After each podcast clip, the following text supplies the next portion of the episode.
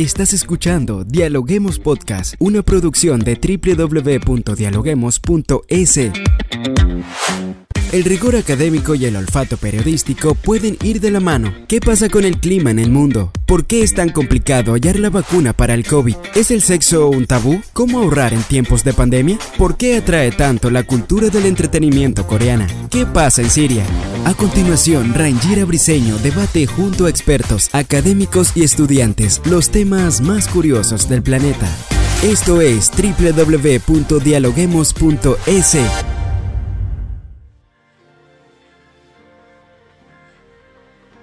Hola, hola amigos, qué bueno que nos acompañen como siempre en un nuevo episodio de Dialoguemos Podcast. A esta hora saludamos a todas las personas que nos sintonizan en el Ecuador y en cualquier parte del mundo a través de la www.dialoguemos.es. Soy Rangira Briseño y como siempre estoy aquí para dialogar con los académicos de las universidades más importantes del país. La pandemia del coronavirus llegó para cambiar los hábitos de consumo en diferentes ámbitos uno de ellos es el consumir malas noticias de forma excesiva durante largas horas, lo que se convirtió en un problema de último tiempo. Pero ¿de qué manera las malas noticias impactan en nuestra salud mental? Hoy lo analizamos en Dialoguemos Podcast. Bien amigos, y para hablar sobre este tema, hoy nos acompaña Rodolfo Rojas, académico de la Universidad Católica de Santiago de Guayaquil. Bienvenido a Dialoguemos Podcast. Muchísimas gracias. Buenas tardes. Y estamos acá reunidos para hablar de un tema que muy pocas personas conocen, es un término nuevo que se está manejando ahora, sobre todo después del contexto de la pandemia, porque estamos saturados de información. Hablamos básicamente de lo que es el doom scrolling, un término usado en inglés para referirse a la acción de atracarse a noticias negativas. Es un comportamiento, como bien lo dije, nuevo y único que se da en gran cantidad de personas. Coméntenos, ¿cuándo aparece este término y por qué ocurre? Bueno, mira que, como tú dices, el término nuevo, en, general, digamos, el malestar, digamos, ¿no? Eh, es algo inherente al ser humano, el, el texto de Freud, el malestar en la cultura es un tema, es un artículo realmente que tiene total actualidad y digamos, ahí podemos sacar que el malestar siempre ha habido, pero digamos, las caras, las formas en que se presenta, varía. Y digamos, esta es una forma que de, de hecho se ha visto como más presente, como tú bien decías ahorita en la introducción, ¿no? Es más común verlo, ¿no? Eh, por ejemplo, a partir de, de la pandemia, eh, la universidad, algunas universidades, digamos, de, de, Guayaquil, del Ecuador, este, prestaron servicios gratuitos este, online, ¿no? Entre esos, este, la Católica ofreció medicina, nutricionistas, bueno, estuvimos ahí también los psicólogos clínicos y, por ejemplo, ahí también efectivamente fui capaz, eh, con otros colegas también, de, ver cómo eh, había eh, este fenómeno de, personas, ¿no? De que no podían parar, ¿no? La que era que querían, o sea, ya tenían la cabeza llena de malas noticias, de malas, de, incluso de ver, además no solo noticias, sino también ver en la vecindad, ¿no? Este, personas que se enfermaban, familias enteras, muertes también en la época más cruda aquí en Guayaquil fue una cuestión incluso a nivel mundial conocida, eh, muertos en las calles. Entonces, todo esto eh, que ya de alguna manera activamente buscaban, inclusive aparte de lo que ya les traía, digamos, la vida o las condiciones, buscar más además, ¿no? De eso, digamos, igual sería un poco mezclado con, con, con la parte de sí necesidad de estar informado, pero, pero camuflado en ese está justamente el malestar que hablaba, que es estructural a todo el ser, todos los seres humanos, ¿no? Este, que es este malestar, digamos, este, este, este hacer daño, este buscar hacerse daño incluso activamente. Hay personas que lo tienen más menos claro, hay personas que lo, lo, tienen más menos controlado, pero digamos, siempre hay algo de esto, digamos. Entonces, ahí donde, donde hay una tendencia a buscar este, cosas que nos hagan daño, digamos, esta fue una manera este, privilegiada con la pandemia, justamente. Al principio no se sabía nada, además, ¿no? Este, no sabía, o se sabía que era un virus, pero había, digamos, la percepción, digamos, y creo que la medicina no era capaz de, negarlo rotundamente, pero era una cuestión de que no se querían ni, ni, asomar a las ventanas las personas porque ya estaría ahí el virus, digamos. Había una paciente que me llamó en esos días que, que no podía parar de lavarse las manos con cloro, ya tenía todo, obviamente, desolladas las, las manos, y era pero por el terror, digamos, del virus, ¿no? Cuando, bueno, y así, digamos, un montón de ejemplos, digamos. Entonces, sí, efectivamente, esta, esta es una cara que tomó el, malestar, digamos, de las personas y por las cuales se ha consultado mucho, digamos. Entonces, eh, eh, ya te digo, combinado con otras ciertas cosas, ¿no? Sí hay que saber, por, ejemplo, informarse de qué trata el virus y todo esto para poder este, tomar medidas adecuadas, pero dentro de ese buen uso también ya comenzaba a haber, digamos, el mal uso, el, exceso, digamos, que los pacientes consultaban, diciendo, bueno, aquí este, ya, ya no, yo sé que ya no necesito más de de saber de cuántas muertes, cuántas camas, si hay UCI, si no hay UCI, cuántos muertos hay diarios en cada ciudad, y entonces una serie de información que al final este, eh, no, ya no, ya no contribuyen realmente a tomar ninguna medida, sino simplemente contribuyen al pánico. Excelente este inicio que nos comenta, sobre todo por el estudio que ustedes realizaron durante la pandemia, que pudieron corroborar que sí, ciertamente hubo personas que se afectaron debido a la gran cantidad de información que estaba y también porque las personas, bueno, tenían la preocupación de, de estar informadas acerca de lo que estaba ocurriendo con el virus y esto obviamente les afectó. Pero desde el punto de vista psicológico, coméntanos por qué fue dañino.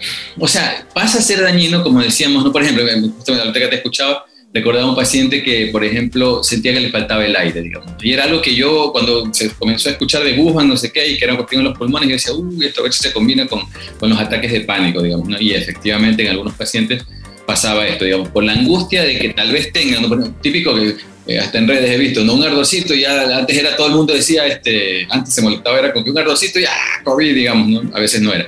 Y últimamente con estos micro, que a veces cayó muchísima más, gente, creo, no, estadísticamente inclusive sí cayó, o sea, cayó enfermo mucha más gente, digamos, no, no, es, es, la, ando con la garganta, digamos. Pero digamos, una cierta molestia preocupaba muchísimo a algunos sujetos que los llegaba más vale por la angustia tener dificultades respiratorias y entonces más vale eso se volvió un círculo vicioso porque entonces se angustiaba más y entonces, eh, eh, entonces este, pero no era una cuestión de afectación de los pulmones necesariamente. Pero recuerdo un paciente que inclusive tenía un pulso oxímetro, en ese entonces no eran tan comunes, pero esta persona tenía. Entonces, pero, pero ¿qué pasaba? Que no podía, y ahí viene lo de lo que estoy diciendo, digamos, data de en Excel.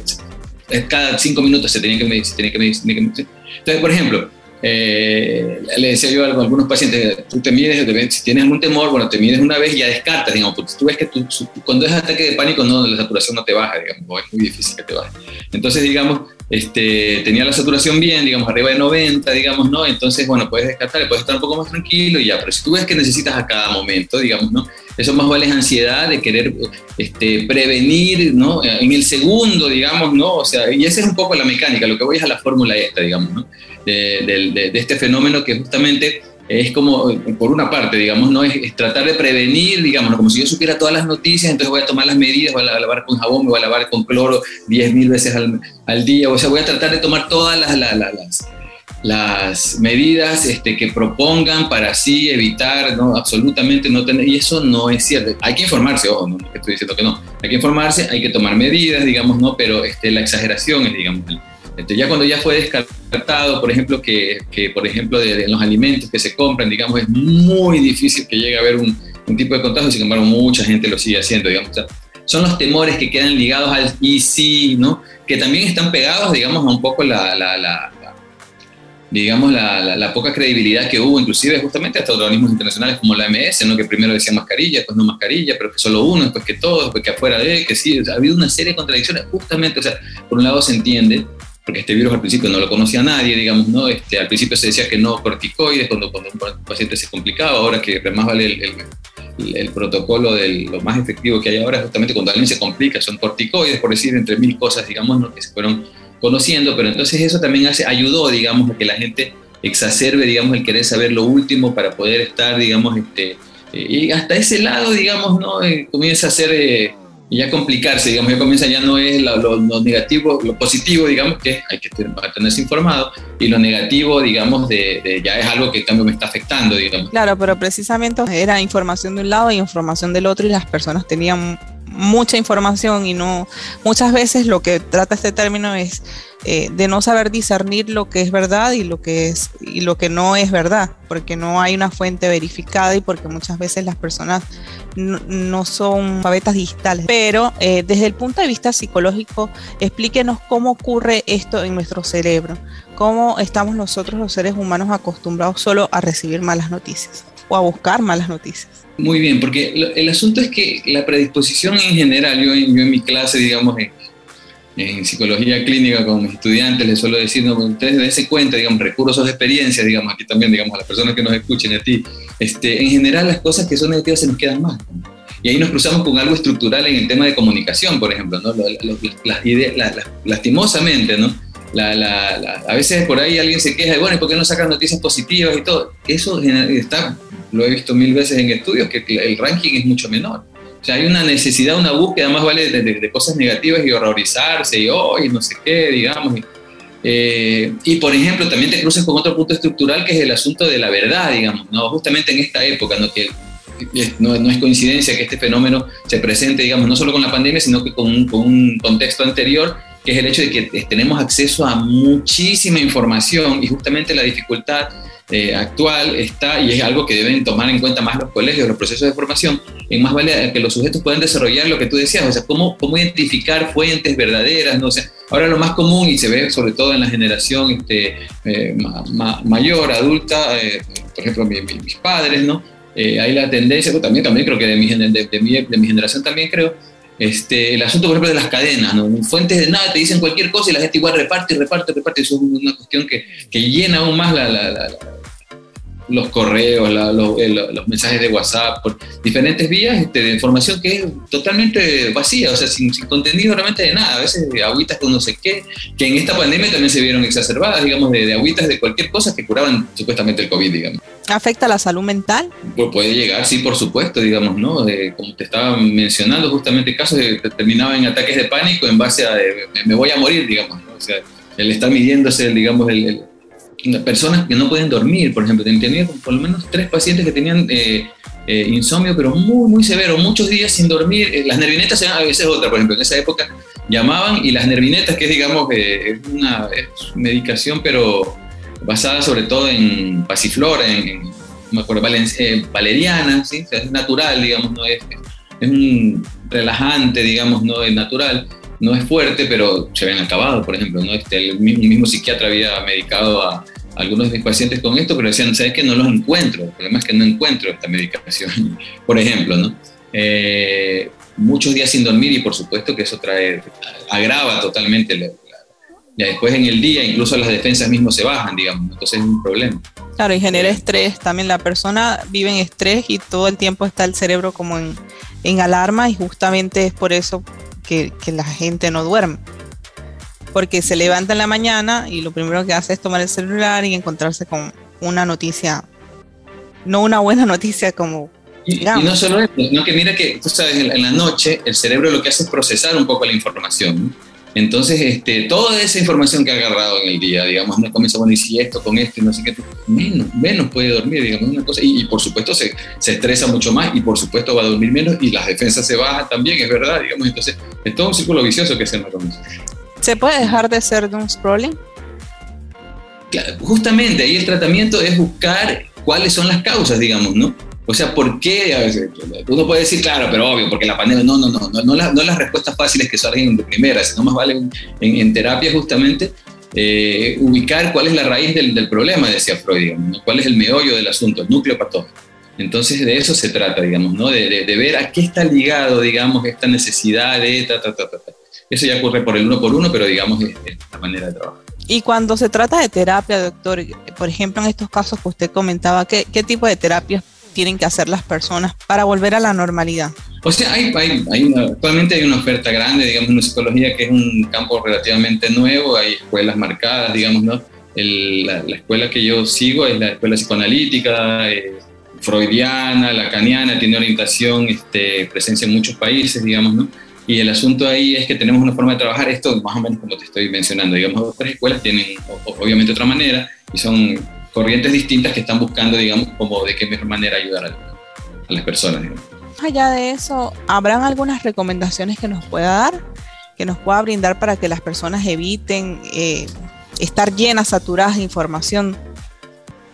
Mira, lleno, saturado, así muy buena palabra. Conversar, digamos, no buscar hablar, pero conversaciones de verdad, digamos, no, no es que, ¿cómo te fue bien? Ah, hola, chao, no sé qué, o sea, esas son cosas superficiales eh, sí, nomás vale conversar y cómo has estado, cuéntame cómo te sentiste, qué estás, mira, estoy con esto en la cabeza, me está dando vuelta. Obviamente que eso no lo podemos hacer con todo el mundo, digamos, ¿no? Uno se va dando cuenta, le digo a mis estudiantes, ustedes saben que tienen amigos que, que, tienen mejor oído porque juzgan menos, justamente, eso también sería otra recomendación. Cuando alguien nos viene a contar algo, juzgarme, porque siempre lo primero, ay, pero tú deberías hacer no sé qué, eso no ayuda realmente. Generalmente es, un problema con los consejos. Tiene, uno ya sabe generalmente qué hacer, lo que pasa es que no quiere por, por X, digamos, ¿no? Y más vale el, poder hablar en libertad ayuda a encontrar esas, esas X que no frenan y de pronto sí darle una vuelta. Y cuando ya eso no es posible, cuando no alcanza, pero sí es una cosa que ayuda mucho, digamos, conversar de verdad con personas, amigos, familiares, parejas, digamos, ¿no? Eh, algunas cositas por acá, por allá, digamos, es una cosa que se ha ido perdiendo más vale por esta por estos tiempos así de, de toda velocidad y de, ir rápido, rápido, pero recuperar un poco esa calma, esa posibilidad de conversar a, profundidad con las personas eh, para poder un poco sacar eso, digamos, entrar en esa mecánica. Y, de todas maneras, pues hay veces que, que sí es necesario, digamos, ya consultar, ¿no? Y bueno, hay, hablando justamente ya a, quién consultar, digamos, ¿no? Este, eh, a veces hay una, una cierta tendencia eh, a buscar rápidamente medicina, pastillas, ¿no? Entonces, y tener en cuenta es que al respecto les digo, sí, una medicina, siempre digo, no, una medicina ayuda en momentos críticos. Uno no puede dormir una semana, claro, tienes que tomar para dormir. Pero ojo, no puedes estar dos meses, tres meses, un año con medicina para dormir, porque entonces el problema no es ese. ¿sí? Recuerden que la mayoría de los problemas, de los problemas mentales, digámoslo así, de los trastornos eh, psíquicos, no son de base orgánica, ¿no? Entonces, la, cuestión es una cuestión más, ¿vale?, de, de, de, cómo los pensamientos están estructurados. Yo digo, mira, mi es una cuestión de software no de hardware, digamos. Entonces, cuando tomamos pastillas es a lo biológico. Entonces, obviamente que para los momentos críticos es importante, es necesaria, pero eso no resuelve el problema. Busquen más vale ayuda psicológica, eh, psicología clínica, de la orientación que ustedes eh, este, consideren. Tal vez muchas personas no sepan de eso. Bueno, intenten inclusive con algunas personas, no se crean que a la primera persona, entonces ya todos los psicólogos son malos. Hay profesionales buenos y malos como en todo, digamos, ¿no? También médicos, psiquiatras, periodistas, de todo, digamos, ¿no? Pero intenten realmente buscar algo que les funcione a nivel de palabra porque el problema es de pensamiento. ¿no? La, mayoría, la mayoría de los problemas este, eh, no son de base biológica, incluso cosas tan complejas como a veces hay la, la, creencia, por ejemplo, de que la psicosis o el autismo tienen alguna cuestión orgánica, hasta ahora no se descubre. ¿sí? Este, todos los indicadores biológicos están al nivel, digamos, de las personas normales, digámoslo así, este, y entonces de lo que se trata más vale es una cuestión de que hay que buscar este, alternativas de palabra. Muchísimas gracias por acompañarnos el día de hoy, doctor, en esta entrevista. Bueno, gracias a ustedes por invitarme. Gracias por escucharnos. No se olviden de seguirnos en nuestras redes sociales, Facebook, Twitter e Instagram como Dialoguemos Info y visitar nuestra página web dialoguemos.es. Soy Rangira Briseño y seguimos dialogando en podcast. Esto fue Dialoguemos Podcast. Escucha todos los programas de Dialoguemos Podcast en www.dialoguemos.es. Suscríbete para no perderte ningún episodio. Estamos en Spotify. Sigue escuchando Dialoguemos Podcast, el nexo entre la academia y la comunidad.